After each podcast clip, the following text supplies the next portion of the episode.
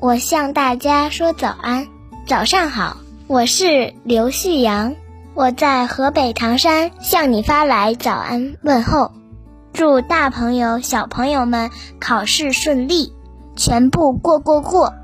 大家早上好，这里是早安南都，我是实习主播嘟嘟王楠。大家刚刚听到的是早安南都的特别环节，我跟大家说早安，欢迎大家向我们投稿，把你的早安问候传递给更多人。今天是二零二二年一月十号，星期一。昨夜今晨热点新闻，一起来关注。一月八号上午，深圳一孕妇在深圳卫健委公众号留言求助，因等着住院要核酸证明，但等了十二小时还未出结果。深圳卫健委回复：电话发我。此事发生后，深圳卫健委又一次登上热搜，网友评论：深圳卫健委贼霸气，好感拉满。随后，在深圳卫健委后台小编的协助下，转交了龙华中心医院处理，并最终在一个多小时后查询到了核酸检测结果。随后，该孕妇顺利入院。一月九号上午，南都记者电话联系上了当事人，孕妇的先生表示，妻子已入院，目前妻子情况稳定。南都记者了解到，一月八号二十三时零一分，当事人再次现身评论区，感谢深圳卫健委，称发评论的时候只是想加快核酸录入，并没想过不走入院流程，因为我们不是危急重病人。最后，我们应该是孕妇，不是产妇。现在是八周多，因为不太稳定，医生建议住院，希望宝宝坚强健康的留下来，以后也去深圳卫健委当小编。接下来关注深圳疫情。深圳零幺零七疫情以来，有市民发现自己的健康码变为红码、黄码。红黄码的判定机制是什么？如何转为绿码？九号的发布会上，深圳市疾病预防控制中心副主任冯铁健就这一问题回答了记者答问。冯铁健表示。本次被赋予黄码的市民，一般是因为在防控区域居住活动未按要求进行核酸检测而被赋予黄码。红黄码如何转为绿码？冯铁健介绍，被赋予红码的人员应立即安排转运至隔离酒店，集中或居家隔离十四天，完成规定隔离和检测，排除新冠病毒感染后可转为绿码。被赋黄码的人员在三天内接受两次，每次间隔二十四小时的核酸检测，结果阴性后，黄码可转变为绿码。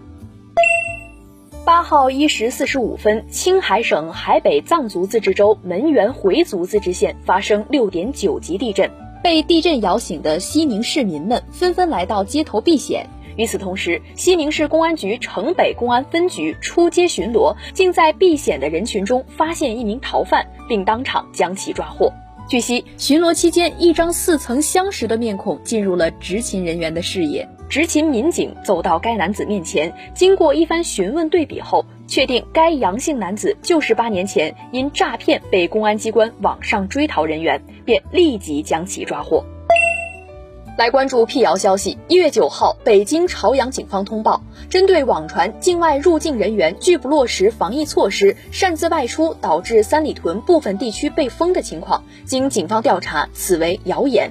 一月八号，犯罪嫌疑人陈某，女，三十九岁，被查获。该人对在多个微信群编造、传播相关不实信息的行为供认不讳，目前已被依法刑事拘留，案件正在进一步工作中。警方提示广大市民群众不信谣、不传谣，对网上传言注意甄别，不编造、不转发未经核实的信息，共同营造清朗的网络空间，维护良好的社会秩序。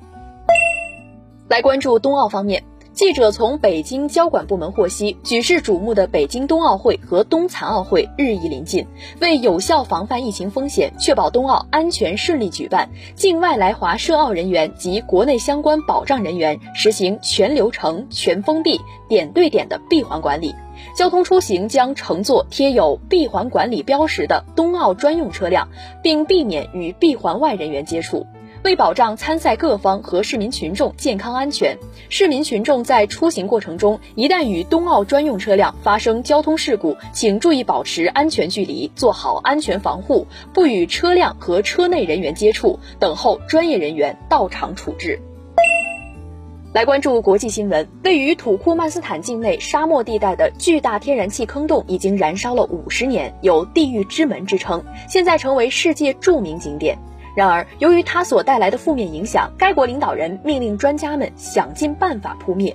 土库曼斯坦位于中亚，因地处地中海地震带上，时常受地震威胁。该国是世界上最干旱的地区之一，但石油、天然气资源丰富，天然气储备列世界第五。地狱之门位于卡拉库姆沙漠中央的达瓦扎，是一处天然气坑洞，系苏联时期的一次钻井事故中形成的。这场火一烧就是五十年，造成了高达五百亿美元的损失，目前依旧在燃烧。这里创造的景观引发了很多阴谋论，每年都会有成千上万冒险者前来参观。二零一零年，比尔德穆哈梅多夫就曾命令专家找到扑灭方法，但政府一直未能找到解决方案。之前有专家提出过引水灭火，但身处沙漠中的达瓦扎地区水资源匮乏，用水扑灭不现实。